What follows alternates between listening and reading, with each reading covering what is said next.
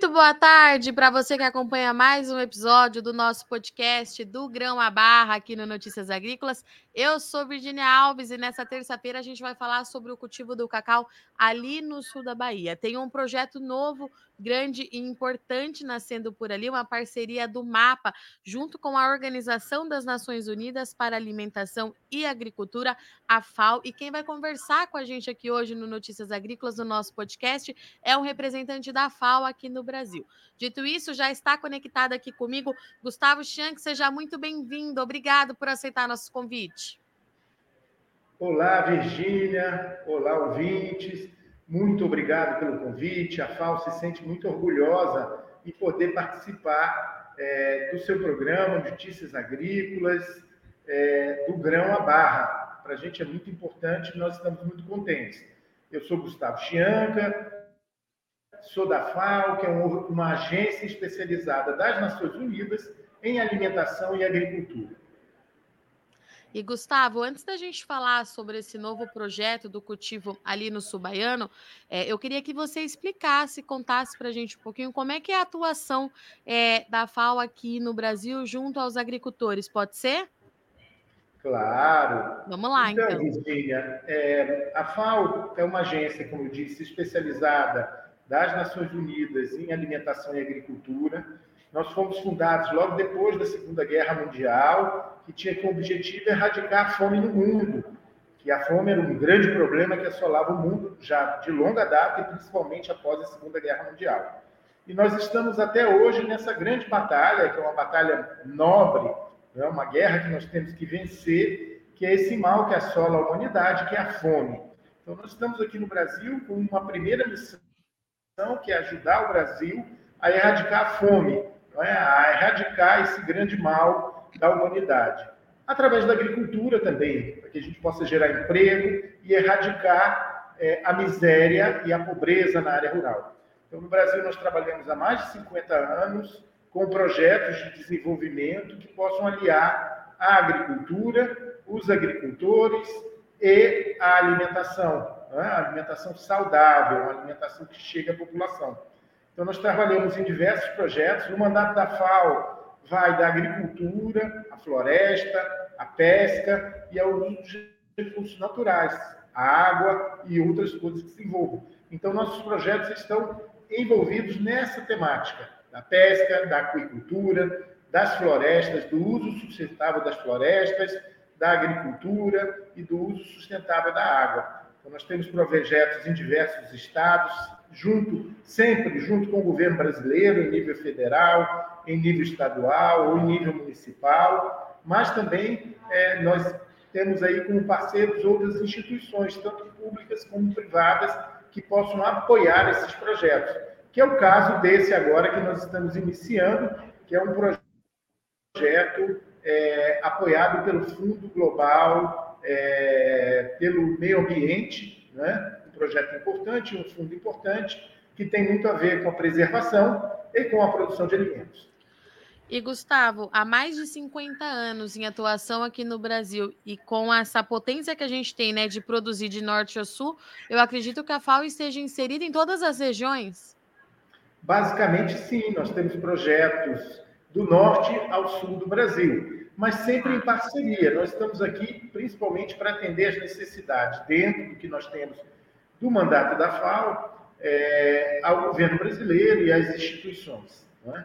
Então, nós temos projetos com agricultura familiar, projetos de segurança alimentar, em que a gente acompanha as políticas de segurança alimentar e ajuda o governo a implementar essas políticas e também a monitorar essas políticas.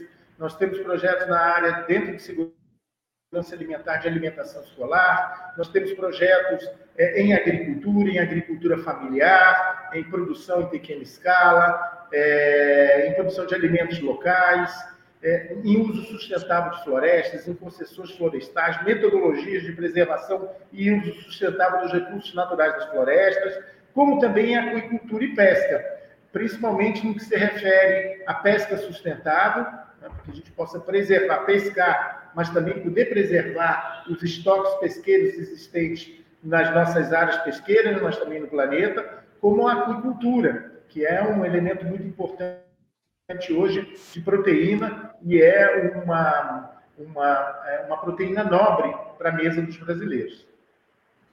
E Gustavo, vamos falar um pouquinho agora então desse projeto que está sendo lançado em parceria é, ao Ministério da Agricultura e Pecuária, é, o mapa que é ali para o sul da Bahia, região de Cacau, inclusive com grande intuito de restauração, né, Gustavo? Conta um pouquinho para gente. Exatamente. É, o Brasil, é, eu acho que do grão à barra deve se falar muito disso já foi o primeiro produtor de cacau Sim. mundial. Se produzia muito cacau, não é? é? há algumas décadas atrás houve um grande decréscimo é, por um desequilíbrio econômico do setor cacau. Outras regiões do mundo começaram a produzir também cacau, mas ao mesmo tempo a região sul do Brasil, que era a maior produtora, sul da Bahia, é, sul da Bahia, que era a maior produtora mundial, teve um declínio muito grande por uma doença conhecida como vassoura de bruxa. É, essa doença ela causou um estrago muito importante nas lavouras cacaueiras, um declínio muito forte da produção. A, a região praticamente deixou de ser produtiva é, e, ao mesmo tempo, essa, essa produção do cacau, que o cacau necessita é, de ser produzido dentro é, em região sombreada, nesse momento, né, nessa região, região sombreada, então ele é produzido na mata. Então o cacau tem a, a perspectiva de dele ser, dele preservar a floresta, é, dele necessitar de árvores e outras culturas que façam sombra. Né? Então existiam várias metodologias, entre elas uma metodologia muito antiga, utilizada por agricultores familiares, é, é, é, é quilombolas e mesmo grandes e médios produtores, que era o cacau, que é o cacau cabruca, é aquele que é produzido dentro de florestas com o mínimo possível de é, utilização da floresta, então o máximo possível de preservação da floresta. Então esse cacau é um cacau hoje uma metodologia testada cientificamente, capaz de dar uma resposta aos produtores, porque exigem uma menor intensificação de mão de obra, de produtos. Ele pode ser um cacau orgânico, tradicional, um cacau específico, não é? que você retira da mata, em que ele tenha uma diversidade biológica importante, não é? vários tipos de, é, é, de variedade de cacau diferente, isso dá um mix. Então, ele tem uma, uma oportunidade muito grande para os produtores. Então, nesse momento agora, que existem já pesquisa com clones né, que são possíveis a serem resistentes da vassoura de bruxa.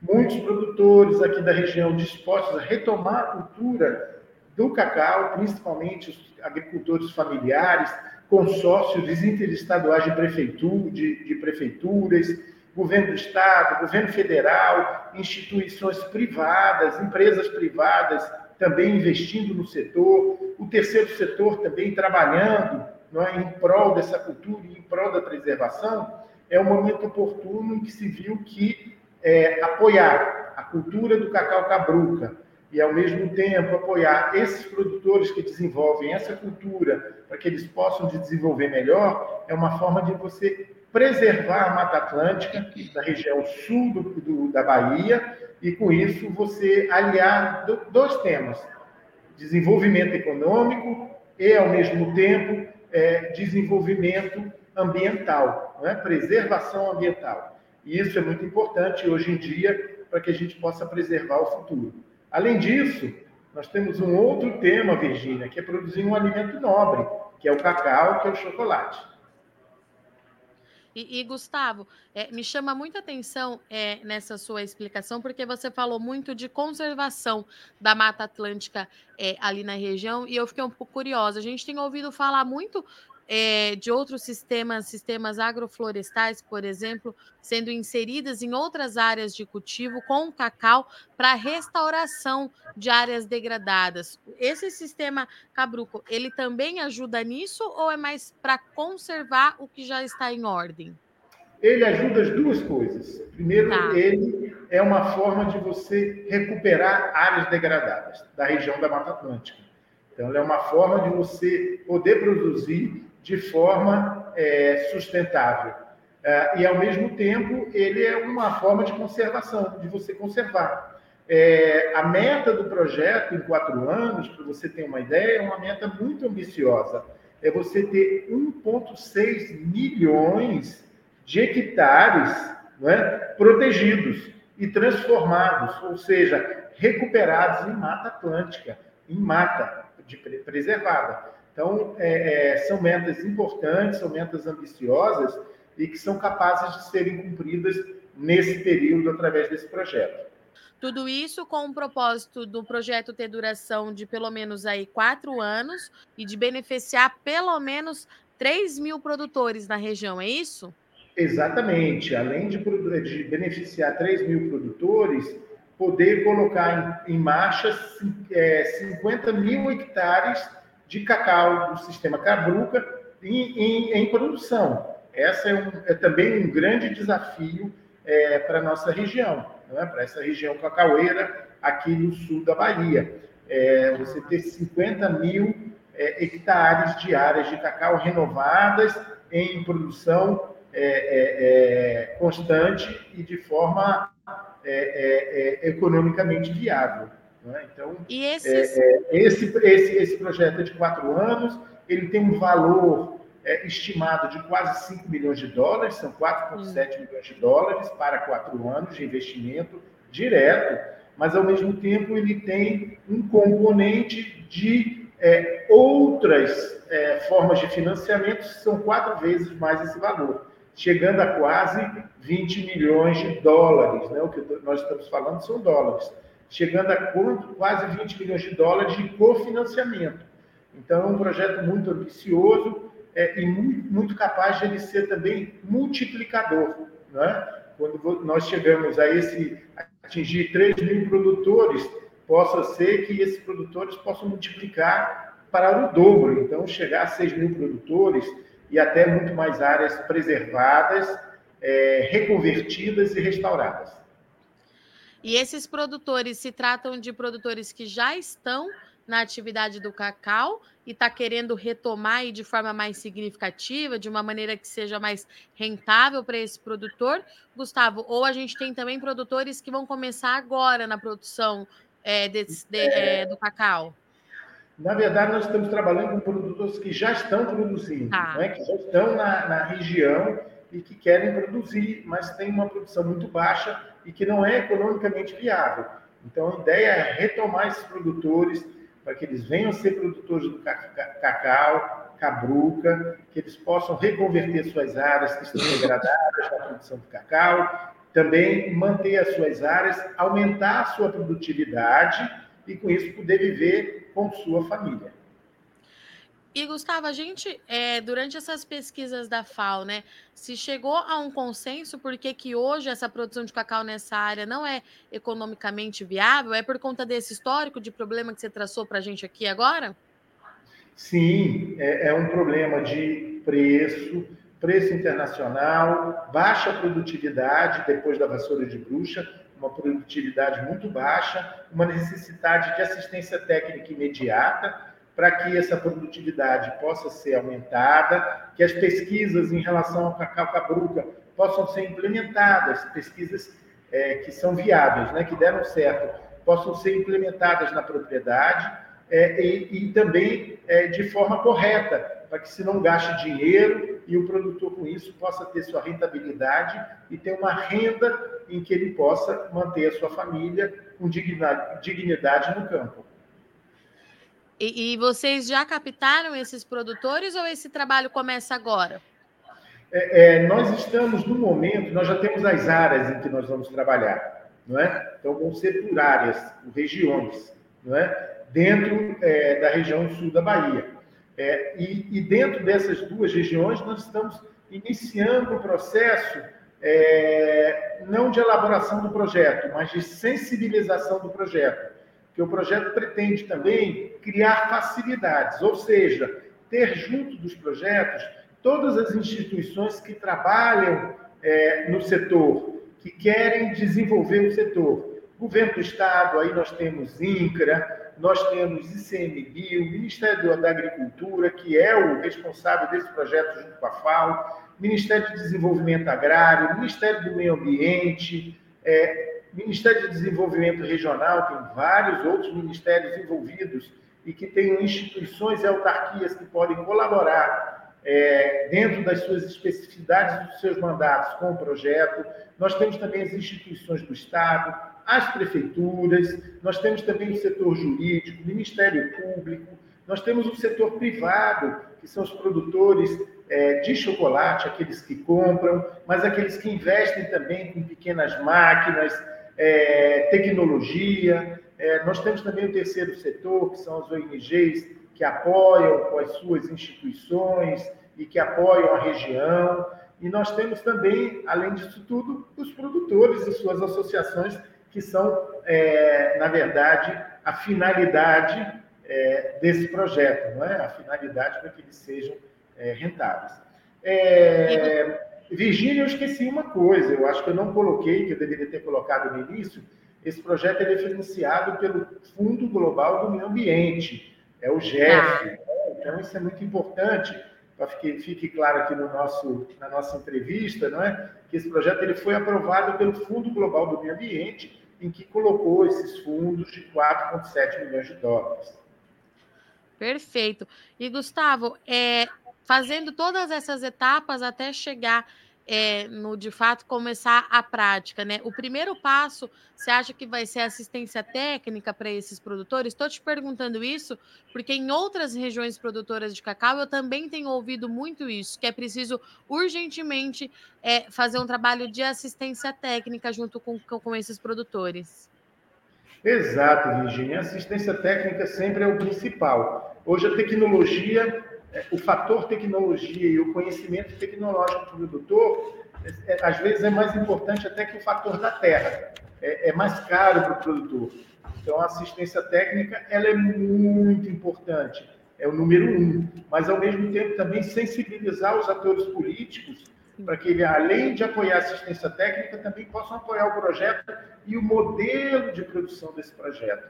Um outro tema, Virgínia, que a gente não pode esquecer dessa temática, que são gargalos, não é? É trazer a juventude, a juventude rural, a juventude para o meio rural, a juventude entender que o meio rural é uma forma dele também poder ganhar a sua vida com dignidade e com capacidade. E para isso, nós temos que ter e criar confortos da cidade para as áreas rurais, principalmente no que tange a conectividade, então, é, o produtor ser conectado, energia, é? sistema de saúde, de escola capazes de dar essa, essa segurança para que ele possa dizer: minha família vai poder continuar, vai ter conhecimento, vai estudar. Então, tudo isso é um conjunto, junto com assistência técnica. E Gustavo, é dentro de quanto tempo você acha que você pode voltar aqui para contar para a gente como é que está andando esse projeto?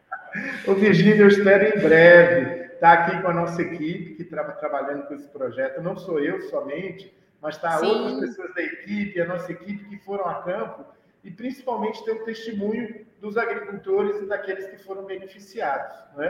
do poder público, dos municípios, ter os indicadores, né? que, que, o que, que é atualmente a produção desses municípios que a gente vai trabalhar, desses agricultores, o que, que é depois, o que, que eles ganharam né, de renda é, e de produtividade, o que, que mudou na vida deles, tudo isso é muito importante. E eu espero em breve, numa avaliação de meio termo desse projeto, já poder aqui, poder contar é, os resultados positivos dessa iniciativa. E Gustavo, é claro que nós temos muitos produtores ali da região que acompanham aqui o nosso podcast. Se algum deles é, virem essa entrevista, se sentirem interessado pelo projeto, tem algum meio de contactar vocês? Como é que faz? Sim, nós temos um meio institucional. Deixa eu olhar aqui, tá, Virginia? É, Sim. Eu vou te dizer qual é o e-mail institucional. Ele está aqui, olha. FAO, F-A-O-B-R, tracinho, cabruca, ah. arroba fal.org. Vou repetir. F-A-O-B-R, tudo junto, tracinho, cabruca, arroba fal.org. nós nos sentiríamos muito honrados de receber as mensagens, é, pedidos de informação, sugestões, tudo que for necessário, é, não só para apoiar o projeto, mas também para apoiar as pessoas que estão envolvidas e estão na região. Afinal de contas, está só começando o trabalho, né, Gustavo? Exatamente. Hoje nós estamos com um grande seminário com todos os setores, produtores, é, Estado, empresas privadas, um pouco, não só para explicar o projeto, mas para receber as críticas, comentários, é, informações, sugestões, para que esse projeto ele possa iniciar de forma positiva e acordada nessa região. Muito bom. Gustavo, obrigada, viu, pela sua participação, por você arrumar um tempinho aí na sua agenda e vir conversar aqui com a gente. O convite já está mais que aberto para você ou para algum outro representante da FAO voltar aqui no Grão a Barra para a gente entender e ajudar a divulgar aí todas as ações que têm sido feitas junto com os produtores de cacau ali do sul da Bahia. Muito obrigada, viu? Virgínia, mais uma vez, muito obrigada a você e toda a sua equipe. Obrigado aí pelo apoio e pela oportunidade. Eu também assisto o seu programa, então eu me sinto muito honrado de estar aqui e, apesar, e, e, e ser conhecedor do seu programa. Parabéns, parabéns pela iniciativa, parabéns pelo programa, é, a você e a toda a equipe. Muito obrigada, Gustavo. E para você que acompanha aqui mais um episódio, então, do Grão a Barra Podcast. Fica aqui, então, Organização das Nações Unidas para Alimentação e Agricultura, a FAO, apostando forte ali no sul da Bahia, usando o cacau como ferramenta de conservação da Mata Atlântica. É uma iniciativa importante e de muito investimento. Nesse, a, nesse primeiro momento, a gente está falando de um investimento de 4,7 milhões de dólares para cultivo ali, deve beneficiar pelo menos 3 mil produtores. E lembrando aqui, como o Gustavo disse, que esse projeto só é possível porque tem apoio também do Fundo Global do Meio Ambiente, tá certo? Bom, eu sou Virginia Alves, eu agradeço muito sua audiência e companhia e até semana que vem.